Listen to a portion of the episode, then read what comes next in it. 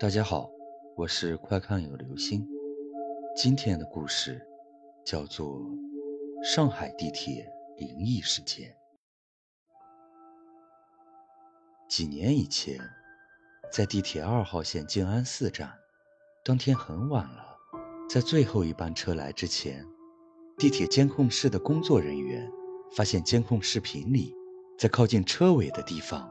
有几个男人围在一起，从一个塑料袋里不停地拿什么东西出来吃。从镜头里看去，他们拿出来的东西很模糊，但是是红色的，团状的。这让这位工作人员很困惑：他们在吃什么呢？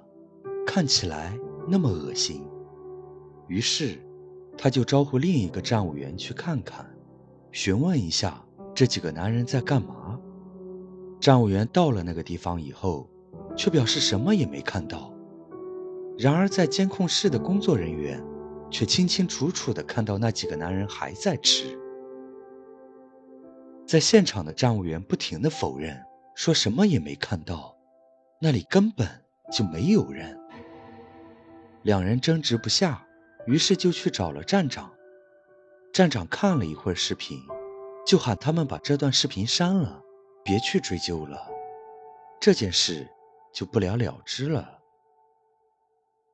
无独有偶，某天晚上，在某号线地铁的末班车到站后，按照惯例，站务员会去看看每一节车厢里还有没有乘客逗留。如果有的话，就会提醒他下车，因为已经到终点站了。然而在那天晚上，一位站务员在例行检查的时候。发现末节车厢有一个长头发的女人坐在那里，一动不动。站务员喊她也不理睬。站务员靠近一点，发现看不到这位女子的正脸。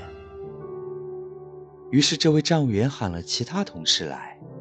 奇怪的是，一共来了五个人，没有一个人能够看到这个女人的正脸。这几个人害怕了。就都离开了现场，后来的事情就没人知道了。